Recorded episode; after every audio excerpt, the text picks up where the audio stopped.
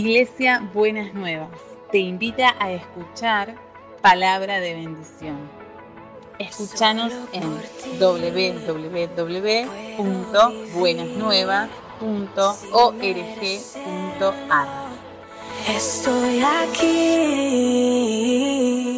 Desde que comenzó el servicio en esta mañana, venimos escuchando, ¿no es cierto?, que estamos justamente en el día de Pentecostés, un momento muy especial en la vida de la iglesia, celebrando aquel acontecimiento cuando 50 días después de la muerte y resurrección de Jesús, tal como había estado prometido en la palabra del Señor, el Señor envía de su espíritu y produce allí un fenómeno extraordinario, en que no solamente marcó la vida de, de aquellos que participaron, aproximadamente unas 120 eh, personas, quizás algo más, pero ese acontecimiento fue el germen, fue la semilla, fue el punto de partida ¿eh? de algo glorioso que el Señor estaría haciendo hasta nuestros días y hasta que Él venga, en la presencia de su Espíritu. Él ya lo había prometido, diciendo, bueno, yo me llegó el tiempo de la partida, yo me iré, pero no los voy a dejar solos, sino que enviaré y allí habla de alguien que los consuele, de alguien que los acompañe, la propia presencia del Señor. En esta mañana estamos reflexionando a través de esto y la verdad queremos hacerlo y le invitamos a estar con un eh, corazón abierto. La palabra es, danos Señor un nuevo Pentecostés. Voy a comenzar leyendo algunos textos que ya se leyeron, pero para poner todo en orden. Hechos 2, versículo 1 al 13, que narra ahí este acontecimiento del cual estamos hablando. Cuando llegó el día de Pentecostés, estaban todos juntos en el mismo lugar, posiblemente un piso de arriba, una casa grande. De repente vino del cielo un ruido como el de una violenta ráfaga de viento y llenó toda la casa donde estaban reunidos. Se les aparecieron entonces unas lenguas como de fuego que se repartieron y se posaron sobre cada uno de ellos. Todos fueron llenos del Espíritu Santo y comenzaron a hablar en diferentes lenguas según el Espíritu les concedía expresarse. Estaban de visitas en Jerusalén judíos piadosos, procedentes de todas las naciones de la tierra. Al oír aquel bullicio, se agolparon y quedaron todos pasmados porque cada uno los escuchaba hablar en su propio idioma. Desconcertados, maravillados, decían, ¿no son acaso Galileo todos estos que están hablando? ¿Cómo es que cada uno de nosotros los oye hablar en su lengua materna? Partos, medos, elamitas, habitante de Mesopotamia, de Judea, de Capadocia, del Ponto, de Asia, de Frigia, de Panfilia, de Egipto, y de las regiones de Libia cercanas a Sirene, visitantes llegados de Roma, judíos, prosélitos, cretenses, árabes, todos por igual. Los oíamos proclamar en nuestras propias lenguas las maravillas de Dios. Desconcertados y perplejos, se preguntaban, ¿qué quiere decir esto? Algunos se burlaban y decían, lo que pasa es que, están borrachos. El texto solamente describe lo que pasó en ese, en ese momento, un acontecimiento totalmente inesperado. Es cierto que estaban allí un grupo de discípulos orando, pero tampoco tenemos que hacer de, esa, de ese momento, de esa experiencia, eh, un gran relato que, no responde a la realidad. No es que estaban allí esperando Pentecostés y esperando al Espíritu Santo y estaban con una enorme espiritualidad, este, aguardando el momento en que iban a aparecer las lenguas y demás. No, nada que ver. Estaban allí, pobrecitos, orando, esperando algo. Estaban juntos, no sabían que venían, no sabían para dónde iban. Eh, había mucha desesperanza, mucha desilusión pero estaban ahí por lo menos orando, esperando. El Señor había dicho que, que esperaran allí, ¿no es cierto?, en Jerusalén. Así que esta gente estaba simplemente obedeciendo al Señor. Eh, ni, ni se imaginaban, ni soñaban, ni programaron nada de lo que aconteció. Pero de repente pasó lo que acabamos de leer, ¿no es cierto? Y viene el Espíritu Santo y se producen allí una serie de, de fenómenos, no más como para llamar la atención, pero la verdad que lo más importante no son los fenómenos, nos dice que vino un ruido enorme, fuerte, como de una fuerte ráfaga de viento. Ya lo hemos enseñado esta vez, ¿eh? lo que vino fue ruido, no fue viento. Porque algunos soplan por el espíritu, no, no soplé, prende la luz, este, baja el volumen, porque lo que vino fue ruido, pero no importa, hay un gran estruendo aparecen allí como unas llamitas eh, de fuegos usándose eh, sobre cada uno, o por lo menos la mayoría de los que allí estaban. Y se da aquel fenómeno que comienzan a hablar en distintas lenguas. Y es muy interesante señalar esto, porque el fenómeno que se da fue justamente ese, el de hablar en las distintas lenguas. No fue un fenómeno de escuchar, no es que uno habló una sola lengua y cada uno lo escuchó en su propio idioma, sino que se hablaron en cada uno de los idiomas de la que estaba allí. Pentecostés, entre otras cosas, es un fenómeno de la comunicación, mm, es un fenómeno del Dios que quiere comunicarse. Y de hecho se preguntaban entonces qué significaba esto, qué, qué sentido tenía lo que estaba pasando allá, qué era todo este este ruido y este fuego y estas gentes hablando y algunos con quizás con una razón natural decían estos están locos, están borrachos, tomaron de más. Eh, pero ahí Pedro dice, no, mira, este, la verdad que esto no es así. Y entonces menciona la profecía, menciona lo que está escrito en el libro del profeta Joel en el Antiguo Testamento donde dice allí en Hechos 2, versos 17 al 18, dice, sucederá, él está haciendo mención a la profecía en Joel. Dice, esto tiene que ver con aquello.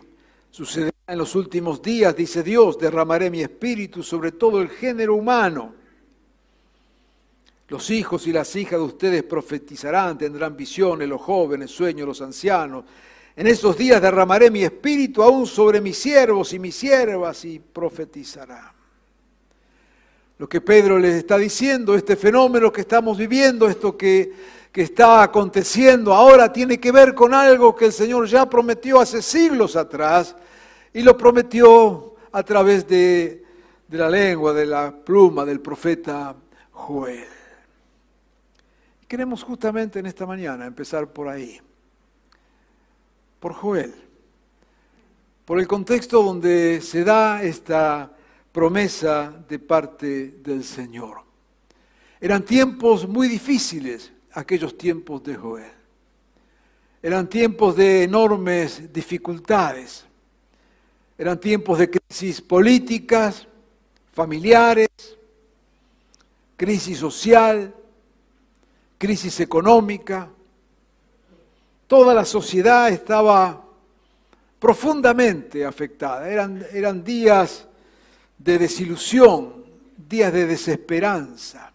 Fíjese lo que dice allí el libro de Joel, en 1.12. Cómo experimentaban esas circunstancias. Dice, la vid se marchitó, languideció la higuera, se marchitaron los granados las palmeras, las manzanas, todos los árboles del campo y hasta la alegría de la gente acabó por marchitarse. A mí me gusta esta, esta versión de la eh, NBI que pone este texto de esta manera, diría yo, hasta tan eh, poética en un sentido, al describir la situación de esa sociedad totalmente desesperanzada dice, hasta la alegría de la gente acabó por marchitarse. Interesantemente, hace unos días atrás, hicieron acá en Argentina una, no es una investigación, como, como lo querramos llamar, un estudio, donde se le pedía a las personas que definieran en una palabra la, situación, cómo se sentían, cómo veían. Y dos palabras fueron las que salieron primera, desilusión y desesperanza. Y me hacía recordar eso a este texto de Joel. Hasta la alegría de la gente acabó por marchitarse. Como que el escalón más bajo de una sociedad afligida es cuando la alegría de la gente acaba por marchitarse. Y esto no quiere decir o no responde solamente a que si hay problemas o no hay problemas. Me ha tocado estar en infinidad de contextos diferentes alrededor del mundo, a veces en sociedades muy quebradas. Recuerdo cuando con Ricardo estuvimos allí en Guinea Ecuatorial. Si usted quiere conocer pobreza, ya sabe a dónde ir. Una miseria total, una corrupción total. Uno llega o llegaba, no sé ahora, al aeropuerto y la misma persona que de migraciones que le tomaba el pasaporte, porque se estaba ingresando al país, se le quedaba con el pasaporte en la mano y si usted no le daba plata no le devolvía el pasaporte, el mismo de migraciones. Sin embargo, cuando nos metíamos en esa sociedad, las experiencias increíbles, veíamos gente danzando, bailando. Y no porque no existieran problemas,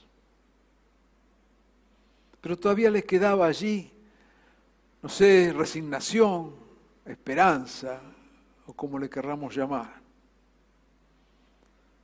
Pero cuando una sociedad pierde toda ilusión, cuando una sociedad pierde todo el ánimo, está en uno de sus escalones más bajos.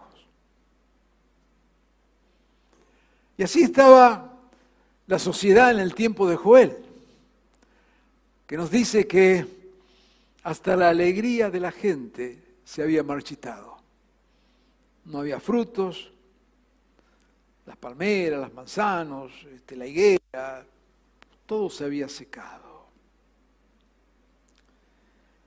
Pero aquí que entonces, en ese contexto de desilusión, de desesperanza, aparece el Señor, como siempre es, ¿no es cierto? Aparece siempre Dios en el momento en que más lo necesitamos. Y allí en Joel 2.13 llama al arrepentimiento Rásguense el corazón, no solo las vestiduras, no algo externo. Vuélvanse al Señor su Dios, porque Él es bondadoso y compasivo, lento para la ira y lleno de amor. Cambia de parecer y no castiga. Qué bueno está llamando a arrepentirse, está llamando a acercarse a Dios. Y hay algunas expresiones allí que a mí me, me llenan de, gozo y de esperanza, ¿no es cierto?, al ver al Señor invitándonos a volver a Él, invitándonos a arrepentirnos. Pero dice, el Señor es lento para la ira y está lleno de amor.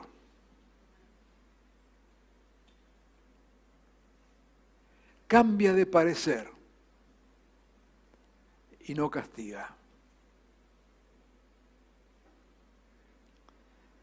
¿Sabe qué? Este es mi Dios. Yo sé que otros tienen otro Dios. Yo sé que algunos piensan en Dios como alguien que está allí listo para castigar, buscando a quien condenar, cuando la palabra de Dios dice que Dios está buscando a quien salvar, no a quien condenar. Y no es que Dios no tome en cuenta nuestros pecados, pero sabe que si todo solamente tomara en cuenta nuestros pecados, quedaríamos destruidos. Por eso el Señor siempre da oportunidades. Siempre nos da oportunidades. Por eso el texto de Joel dice que el Señor es lento para la ira. No es, no es de esas personas calentonas que cuando pasa algo sale a los paros y a los tiros. O como estamos viendo últimamente, esas reacciones violentas en la calle, ¿no es cierto? Por cualquier cosa. Estaban diciendo en estos días que esa persona que allí en Panamericana, cerca de Cardales, industrial que fue asesinado, al final se descubrió que era una pelea de tránsito. Dios no reacciona de esa manera. Dios se toma el tiempo. Es lento para castigarnos porque Dios siempre nos da oportunidades. Por eso dirá el texto allí de Joel, está lleno de amor y cambia de parecer. ¿Y sabe que esto me gusta de Dios? Me gusta porque cuando yo voy descubriendo cosas nuevas, o aún en el peregrinar de la vida, veo que hoy ya no pienso como pensaba antes. ¿Y sabe qué? Qué bueno. Algunos tienen una idea medio fosilizada, ¿no es cierto?, de la vida y de la historia. Y no son capaces de aprender, no son capaces de cambiar. Algunos hasta se sienten orgullosos de decir, yo siempre fui igual. Qué manera de perder la vida. Qué manera de perder oportunidades. ¿Sabe una cosa? Yo no tengo nada que ver con lo que yo era hace 30, 40 años atrás. Algunas cosas por acá y por allá. Dice que Dios cambia de parecer. Nos han enseñado en el seminario cuando estudiamos teología, ¿no es cierto?, acerca de este Dios inmutable, incambiable. Este... Bueno, en un sentido sí. Pero a mí me gusta este otro Dios. Me gusta este Dios, diríamos, más humano. O por lo menos este Dios que nos ve a nosotros no como dioses, sino como humanos. Que podemos fallar, que podemos caer, que podemos equivocarnos. El Señor cambia de opinión. Dios cambia también de opinión. Y de repente decide castigarnos y después dice, no, no, le voy a dar otra oportunidad. Así que Dios nos da oportunidades, de eso se trata. Dios nos da posibilidades nuevas. Y si de alguna manera necesitas esta oportunidad, aprovechala. Dios te está dando oportunidades. Así que este era el momento de, Joel. Una sociedad que había perdido su alegría, un Dios que le llama arrepentirse, que cambia de, de idea o al menos de parecer, que no quiere castigar, que, que, que abre sus brazos, que es bondadoso y compasivo. Y hablando de esto allí en Joel, y hablándonos de este Dios y mostrándonos a este Dios frente a esta sociedad sin alegría y estas oportunidades, aparece el texto allí en Joel 2.20. Y viene la palabra del Señor y viene también para nosotros. El Señor hará grandes cosas. No temas tierra, sino alégrate y regocíjate, porque el Señor hará grandes cosas. Alégrense, hijos de Sión, regocíguese en el Señor su Dios. A su tiempo, Él nos dará las lluvias, las de otoño y las de primavera. Se llenarán de, de grano los campos, los lagares, rebosarán de vino nuevo y aceite. Ustedes comerán en abundancia hasta saciarse y alabarán el nombre del Señor su Dios, que hará maravillas por ustedes. ¿No le parece tremenda esta promesa del Señor? De este Dios que se nos acerca, que está dispuesto a perdonarnos, a cambiar, a dar oportunidades. Y nos dice, como le dice al profeta, en aquellas circunstancias de un pueblo totalmente desesperado y desilusionado y frustrado, el Señor hará grandes cosas. Y yo quiero creer esto. Por lo tanto, dice, no teman, ustedes, hijos de Sión, diríamos hoy, no temas, iglesia, porque el Señor a su tiempo hará grandes cosas. Y queremos creer que esta palabra de Dios tiene cumplimiento. Y estamos en la expectativa, en la fe y en la creencia de que Dios hará grandes cosas. Y que nuestros ojos verán las grandes cosas de Dios. Porque es Dios el que se propone moverse. Es Dios el que se propone obrar.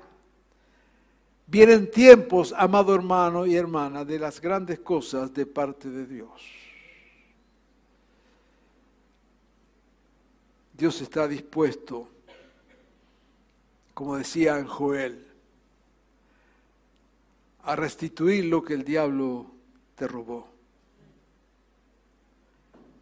el gozo que el enemigo te sacó, la esperanza que te sacó, los recursos que te robó, la salud que te robó. ¿Sabes? Es un tiempo de restitución de parte de Dios. Es un tiempo donde Dios en su poder quiere bendecirnos y restituirnos lo que el enemigo ha sacado. Hemos pasado días de higueras marchitas, de esperanzas frustradas, dolor, desesperación. Pero hay una buena noticia. Dios va a obrar conforme a su gracia y a su misericordia, no conforme a nuestro merecimiento. Como hemos dicho tantas veces, si fuera por nuestro merecimiento, lo único que merecemos es el infierno si como nación, como sociedad, apeláramos a lo que nos merecemos, una sociedad que cada vez se aleja más de Dios, difícilmente podemos ver algo bueno. Pero Dios, que ha venido a salvar, que ha venido a rescatar, que es un Dios de oportunidades nuevas, Dios está hablando en este tiempo. No temas el Señor hará grandes cosas. Será un tiempo de manifestación de la gloria y del poder de Dios. Este es el tiempo de Dios. Este es el tiempo de Dios. Y yo quiero animarte a que estés con esta expectativa, que estés creyendo lo que Dios quiere hacer. Pero justamente en ese tiempo, en ese tiempo de Joel, con esas frustraciones, pero a la vez con esta eh, palabra de Dios y esta expectativa, es que vino esa promesa del Espíritu y dice, después derramaré el Espíritu. Y vuestros hijos e hijas profetizarán, tendrán sueños, los ancianos, visiones, los jóvenes, y en aquel día derramaré de mi espíritu aún sobre los siervos y las siervas. Pentecostés se renueva en cada tiempo, porque ese propósito de Dios sigue vigente. Y Dios envió a su espíritu. Y vemos que pasó. Interesantemente, en el tiempo de Jesús era un tiempo similar de frustraciones. Jesús había muerto. Nos dice la escritura que inclusive algunos de sus discípulos ya se habían vuelto a sus ocupaciones. Nos dirá que, que Pedro, el apóstol, ¿no es cierto?, había vuelto a su empresa de pesca junto con sus hermanos. Nos narra también el Evangelio de dos hermanos que iban caminando de vuelta a sus pueblos, desilusionados por la experiencia. Así que eran días difíciles, eran días de frustración, días de desasosiego, tiempo de desesperanza. La única esperanza que quedaba era que Jesús hubiera venido a salvarlos, a redimirles, a darle la libertad del imperio romano y ahora se había muerto. Pero al igual que el tiempo de Joel, no temas, pueblo. Vino el Señor y derramó de su espíritu. Y comenzó a obrar con poder, no solo en la iglesia, sino en toda la sociedad. Nos dice la historia que siglos después, aún todo el imperio fue sacudido por la fe en Jesucristo. Déjeme leerle un texto de allí de Hechos capítulo 8, versículo 4 al 8. Fíjese lo que pasó cuando ese espíritu descendió, cuando el espíritu llenó las vidas, cuando vino en esas circunstancias tan difíciles. Dice, los que se habían dispersado. ¿Dispersado por qué? Porque había persecución. No eran tiempos buenos. Pero estos que se habían dispersado eran hombres y mujeres, ahora llenos con el Espíritu Santo. Y dice, los que se habían dispersado predicaban la palabra por donde quiera que iban. Felipe bajó a una ciudad en Samaria y les anunciaba al Mesías. Al oír a Felipe y ver las señales milagrosas que realizaba, Mucha gente se reunía y todos prestaban atención a su mensaje. De muchos endemoniados los espíritus malignos salían dando alaridos y un gran número de paralíticos y cojos quedaban sanos. Poder de Dios. Es lo que Dios había prometido cuando venía el Espíritu Santo. Recibirán recibirán poder y me serán testigos hasta lo último de la tierra. Esto es lo que el Espíritu hace. Es lo que hizo en aquel tiempo y dice, termina el versículo 8, y aquella ciudad, ciudad, no aquella iglesia, aquella ciudad se llenó de alegría. ¿Recuerdan lo que leímos en Joel? Hasta la alegría de la gente acabó por marchitarse. Y ahora tenemos una ciudad impactada por el poder de Dios. Y el texto cierra diciendo, y aquella ciudad se llenó de alegría. me gusta ver esto que Dios piensa no solamente en categoría de iglesia, Dios piensa en categoría de comunidad, de, ciudad.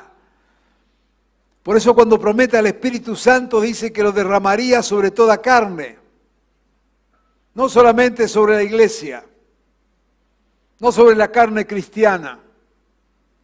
Usted me dirá, y pastor, ¿cómo será eso? Mi respuesta teológica más exacta es no tengo ni idea. ¿Para qué le voy a mentir? Pero sí sé que eso es lo que dice la palabra. Y evidentemente en esta ciudad donde estaba predicando Felipe, y lo pone con toda intención una ciudad de Samaria, una ciudad que ya por ser samaritanos eran despreciables porque se los consideraba judíos mezclados con paganos, toda una historia allí. Cualquiera podría decir, ¿cómo justo Señor en esa ciudad? Hubieras elegido otra, hubieras elegido Belén, hubieras elegido Jerusalén, qué sé yo. justo te fuiste a una ciudad samaritana.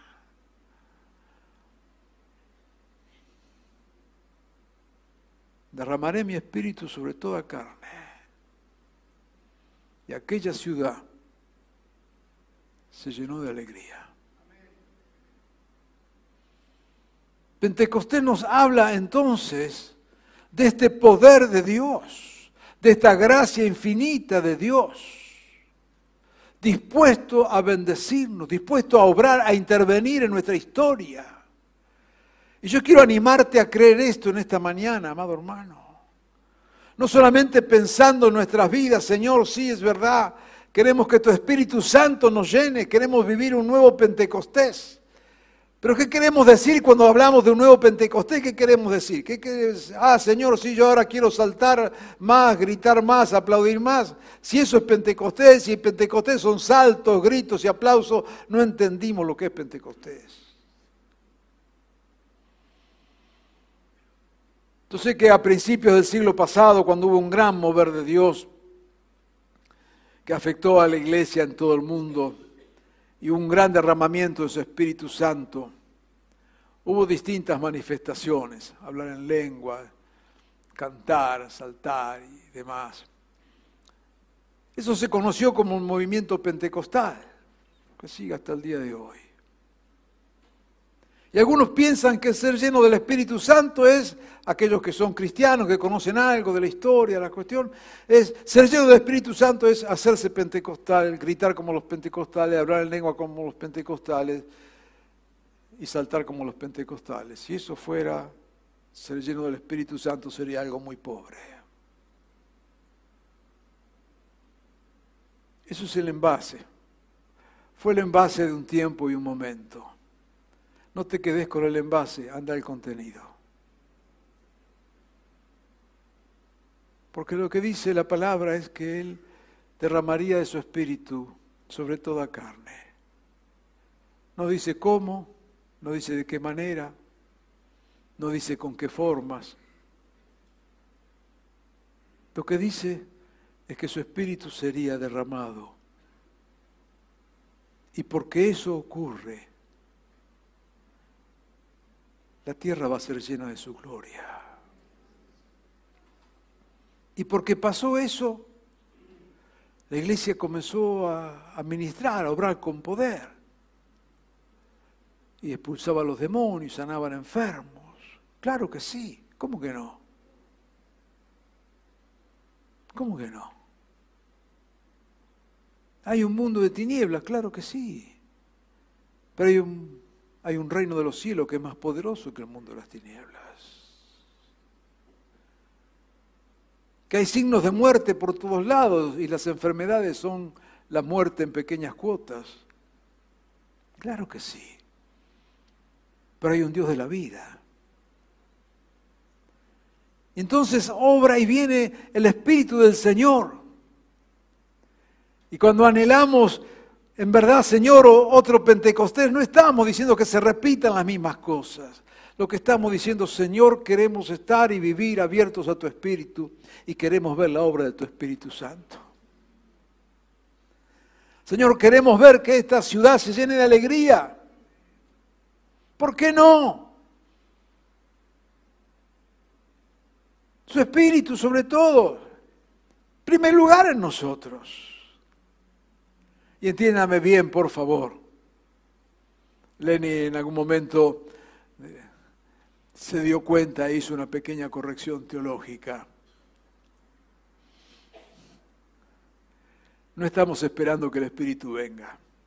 El Espíritu está.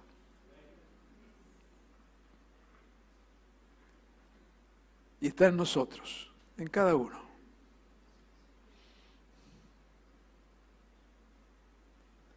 Deja que el Espíritu llene toda tu vida.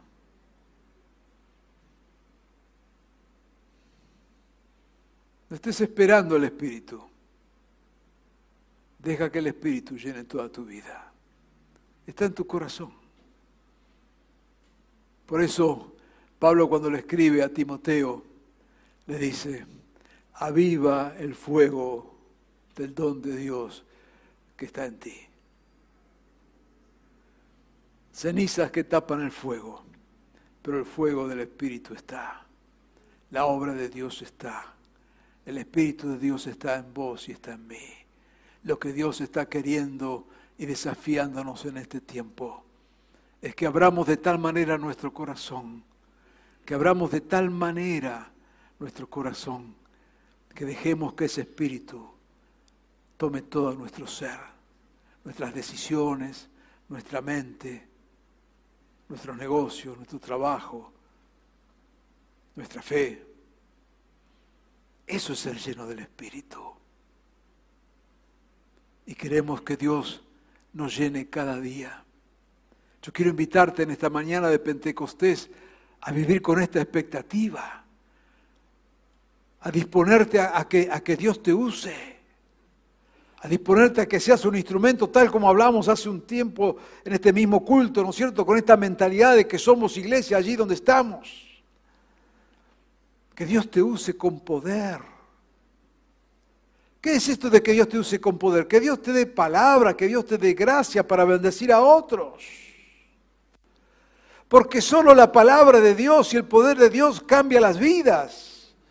Y las vidas que Dios ha puesto a tu alrededor, sea el negocio, sea empresa, sea estudio, vecinos, lo que fuera, solo podrán ser afectadas por la palabra de Dios, por el poder de Jesucristo obrando. Una sociedad cambiará cuando el poder de Dios cambie las vidas, no de otras maneras, no de otras maneras.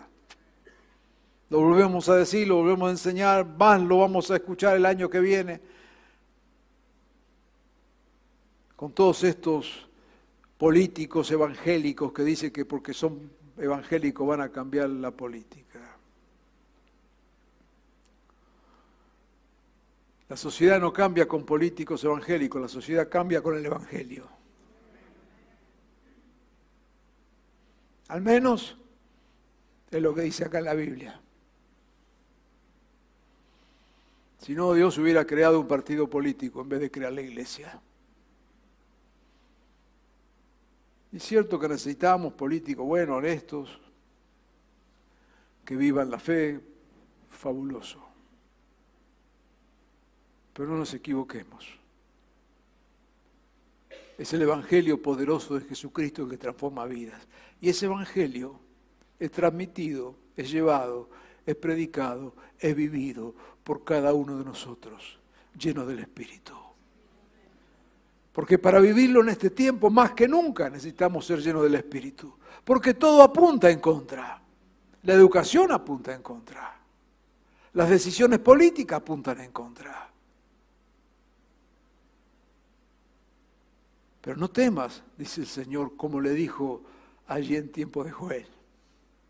El Señor hará grandes cosas. Y derramará su espíritu sobre toda carne. ¿Cómo que no? ¿Cómo que no? Lo hemos visto aún en nuestra propia historia.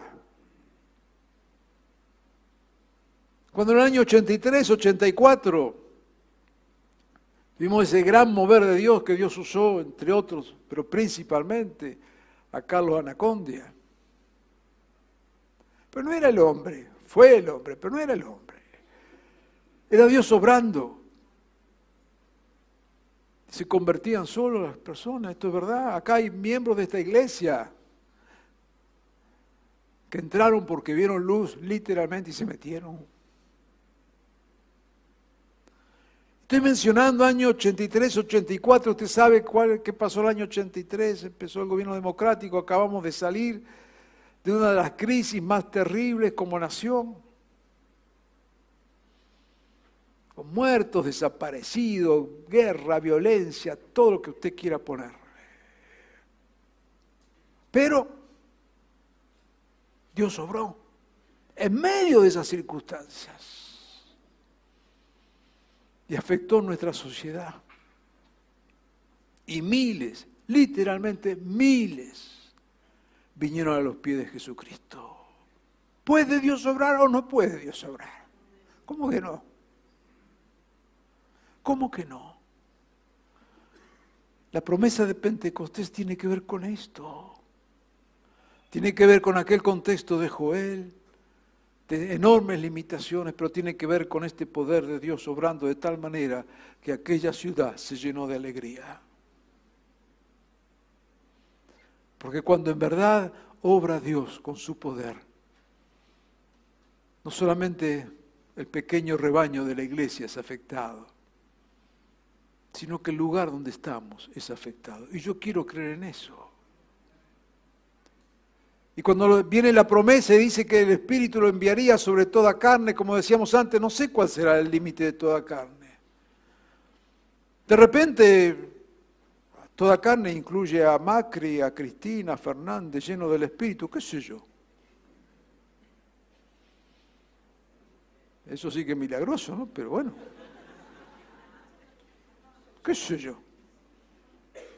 ¿Qué sé yo?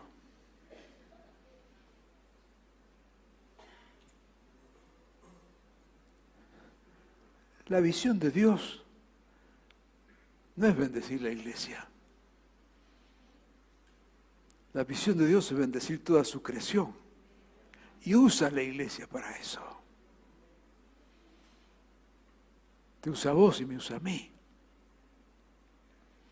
Pero te imaginas que Dios no se limita en estas cuatro paredes, ni en las otras cuatro paredes de cualquier otra congregación.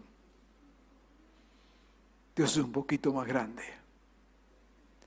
Y Pentecostés nos muestra esa grandeza de parte de Dios. Y Pentecostés nos muestra ese propósito de Dios de bendecirnos de tal manera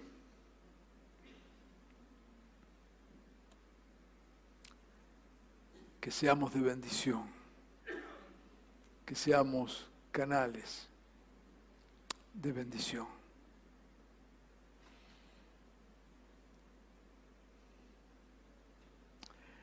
Cuando venga el Espíritu sobre ustedes, recibirán poder y serán mis testigos hasta los confines de la tierra. No le pongas límites a lo que Dios quiere hacer. Y no le pongas límites a lo que Dios quiere hacer en tu vida. Este es un tiempo de grandes oportunidades. Abre tu corazón al Señor y dile, Señor, lléname con tu espíritu. En otras palabras, ¿no es cierto? Como hemos enseñado tantas veces, es dejar que el espíritu tome control de todos nosotros. No es que nos llena como un vaso, porque el espíritu no es un, líquido, es una persona. Uno no puede tener más o menos de una persona. O tiene la persona o no la tiene. Vos y yo tenemos el Espíritu. Dejemos que el Espíritu tome control de toda nuestra vida. Abramos nuestros corazones. Anhelemos esto. Digamos, Señor, aquí estoy. Dame ese nuevo Pentecostés de ese espíritu que está en mí pueda tomar control de todo mi ser. Que Dios levante en este tiempo una iglesia llena de su gloria, una iglesia que se mueva en el poder del Espíritu. Será una iglesia que no conoce la palabra imposible, porque todo es posible para Dios. Será una iglesia que no excluye, porque Dios es lento en la ira y grande en la misericordia. Una iglesia que ama, una iglesia que abraza, una iglesia que tiene expectativas de algo bueno y de algo mejor. Una iglesia que vive en esa esperanza de ver lo que ojo no vio y oír lo que oído no escuchó, que son las cosas que Dios tiene preparado para este tiempo.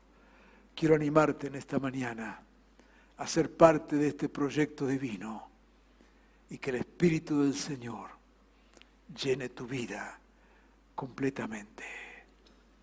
Quiero invitarte a orar. Oremos, por favor.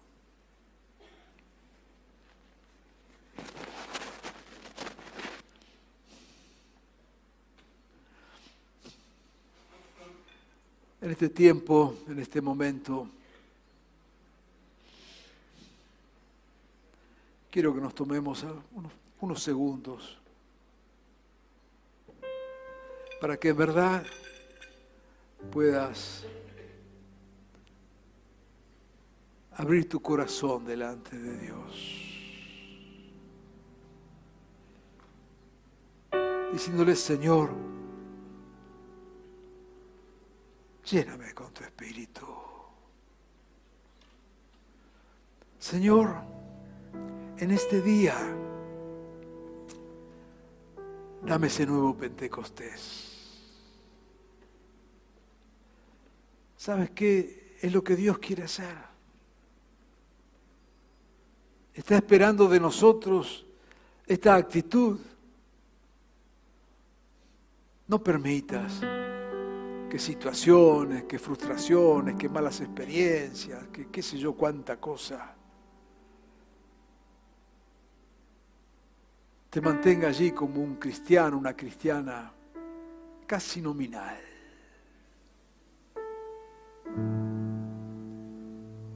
Cuando hay una promesa de Dios, de llenarte con su espíritu. Simplemente dile, Señor, aquí estoy. No le pongas condiciones, no le pongas formas. Pero sí, anhela, anhela.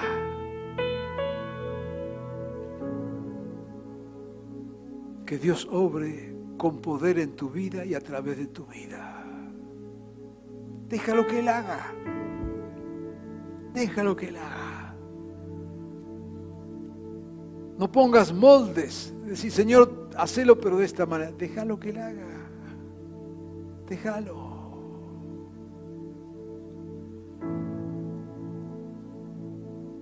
Recuerda esta palabra que hemos mencionado de Pablo a Timoteo. Aviva el fuego de lo que está en ti. Hay una obra que Dios ha hecho en tu vida. Quizás las circunstancias la han apagado. Pero ahí está el fuego. Déjalo que arda. Y en este tiempo, anímate a levantarte en fe y proclamar en fe estas palabras. Nuestros ojos no lo ven. Pero el Señor hará grandes cosas. Y el Señor bendecirá esta tierra. Miramos y decimos, es imposible, es imposible. Pero estamos sirviendo y adorando y siguiendo al Dios para el cual todo es posible. Y así, Señor, como hiciste en tiempos de Joel, así como hiciste, Señor, en tiempos de aquel Pentecostés, hazlo una vez más en este tiempo, Señor. Ven, ven Jesús, y obra en cada uno de nosotros llenándonos con tu espíritu. Señor, que este día de Pentecostés sea un día donde nos abrimos a ti. Y te decimos, Señor, aquí estoy,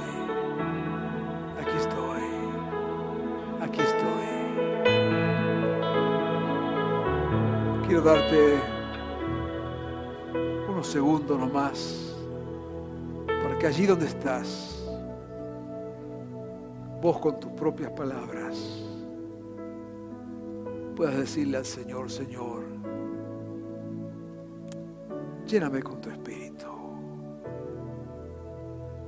Señor, en esta mañana, dame un nuevo Pentecostés. hazlo. Habla con el Señor. Habla con el Señor.